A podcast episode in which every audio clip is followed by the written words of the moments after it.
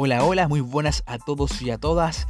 Desde acá te saludo, de Santiago de Chile. Arrancamos con este espacio, esto es Los Cinco Molinos a la hora del té.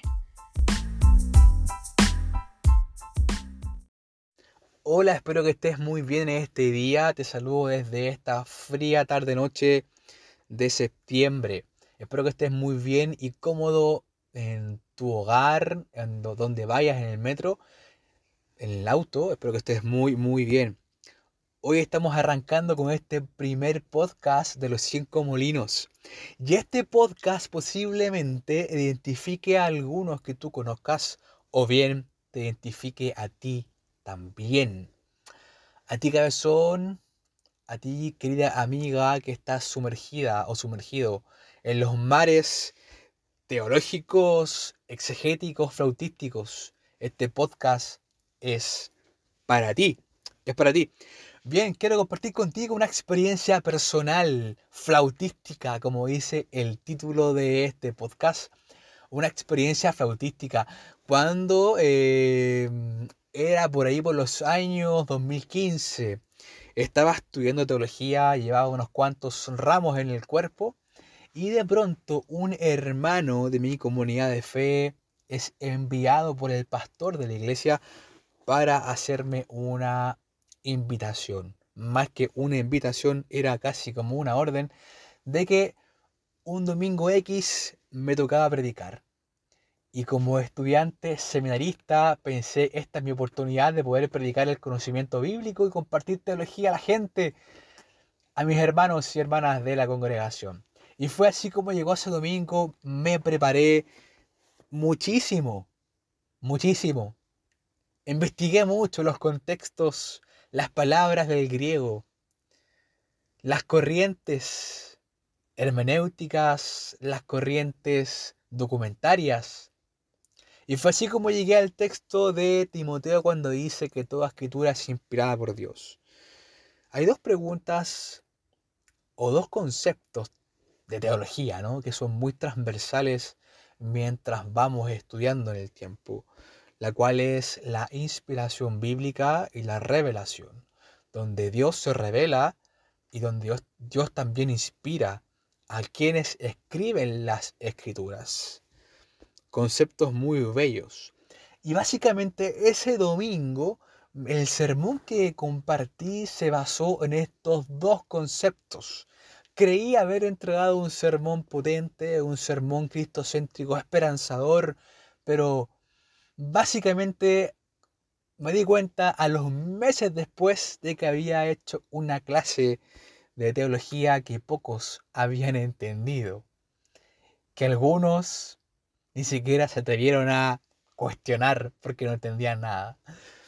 Y fue así como fue una triste pero enriquecedora experiencia entre el púlpito y yo. Entre el púlpito y yo ya había predicado otras veces, pero sin haber tenido el conocimiento teológico en el cuerpo, en el cuerpo. Recientemente, muy, muy recientemente, leí un libro muy hermoso que quiero compartir contigo. Se llama el libro Haciendo Teología junto a María. Un libro hermosísimo. Libro hermosísimo. Producto de estos errores o, no, o de estas euforias emocionales que a veces tenemos los que hemos pasado por algún seminario o lo que nos hemos enfrentado o hemos descubierto algunas respuestas en la teología, tenemos estos encuentros eufóricos en los púlpitos de las iglesias y muchas veces pensamos que estamos haciendo las cosas bien, pero estamos trayendo muchas veces confusión a nuestros hermanos y hermanas que no pueden llegar por diferentes motivos a estas aulas sagradas donde se lea Hegel, por ejemplo, ya unos cuantos más. Sin embargo, sin embargo, la teología nace desde la iglesia, la teología está para servir a la iglesia y la teología se elabora en la comunidad de la fe siempre que la iglesia va avanzando en el tiempo, van naciendo nuevas preguntas, van naciendo nuevos espacios de reflexión. Y la teología viene a ser un puente o viene a ser un canal o un vehículo para poder brindar respuestas al contexto que la iglesia está atravesando. Es por eso que en la historia de la iglesia hay varios dogmas, hay doctrinas que se han elaborado o que se elaboraron como respuestas a ciertos cuestionamientos que atravesaba la iglesia en ese minuto, en ese tiempo. Y bueno, y bueno, la teología no es enemiga de la iglesia. Muchos que están en la iglesia, muchos que son parte de las comunidades de fe, ven a la teología, a este estudio, no un poco más académico de la Biblia, como algo frío, algo enemigo de la iglesia, algo enemigo incluso hasta de las libertades espirituales dentro de una iglesia. Pero esto no es así. Muchos de nosotros nos hemos encargado en algún momento de nuestra historia en ilustrar una imagen negativa de este estudio, de la teología. Por ejemplo, te contaba mi historia, te contaba mi experiencia, cosa que con el tiempo he empezado a entender de que la teología se construye junto a la iglesia, junto a la iglesia, y de que hay espacios, hay espacios abiertos que están ahí en tu congregación donde puedes meter un poquito más la mano en algunas cosas. Pero también entendí que hay espacios litúrgicos donde la teología tiene que ser expuesta desde otra forma.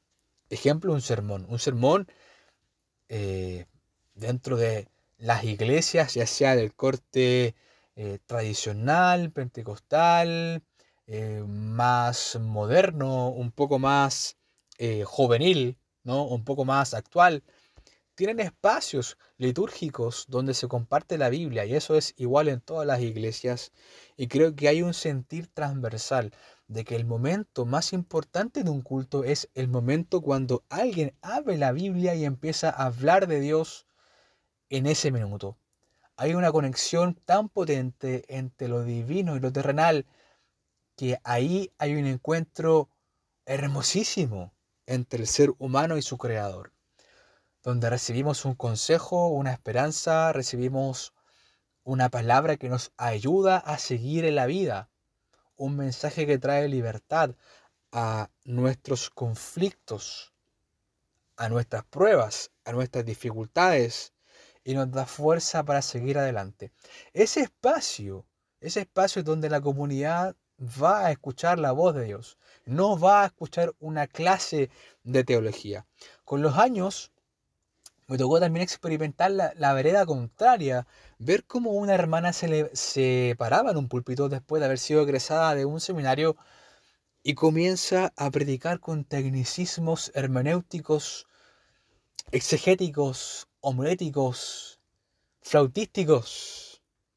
Y lamentablemente esa predicación no la entendió nadie. Una predicación técnica, muy técnica, que nadie pudo entender. Hombres sencillos, mujeres sencillas, que se sientan en las comunidades de fe a escuchar una palabra de esperanza para sus pruebas, para sus tentaciones, para sus conflictos y dudas existenciales. Lamentablemente en ese día y también en la oportunidad que estuve yo, creo, creo y pienso con el tiempo que ninguno de ellos se llevó lo que esperaba recibir. Sin embargo, las iglesias deben abrir un espacio, deben abrir un espacio donde haya este encuentro un poquito más académico entre el creyente y la teología, que ambas se van construyendo, ambos van avanzando juntos en el camino de la vida. Entonces, queridos y queridas, hoy te entrego este podcast a modo de reflexión, a modo reflexivo.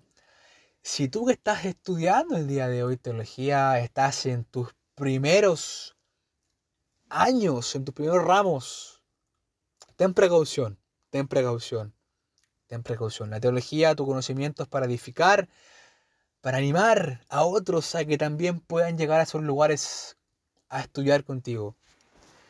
aprovechemos muy bien los espacios de la iglesia, eh, queridos y queridas, no nos convirtamos en rambos celestiales, donde avasallamos con el conocimiento teológico, filosófico, antropológico que adquirimos. Muchos de esos conocimientos son para nosotros, que básicamente nos ayudan a poder replantear o acercar el mensaje bíblico a los contextos actuales que como iglesia estamos enfrentando.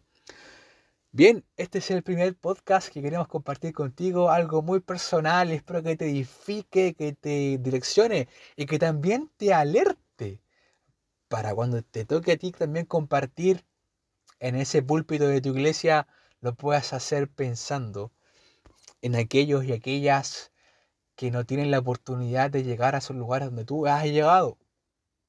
Así que hoy te dejo este desafío en este podcast a que la teología debe ser amiga de tu iglesia, no enemiga. Debe encender corazones, libertar corazones más que enfriarlos, llevar a las mentes a una reflexión abierta que rompa dogmas, tradiciones que como iglesia hemos construido, incluso capaz de derribar mitos que dentro de la misma iglesia hemos forjado. Un muy y cariñoso abrazo a ti que me estás escuchando. Espero que estés muy bien. Esto es Los Cinco Molinos a la hora del té.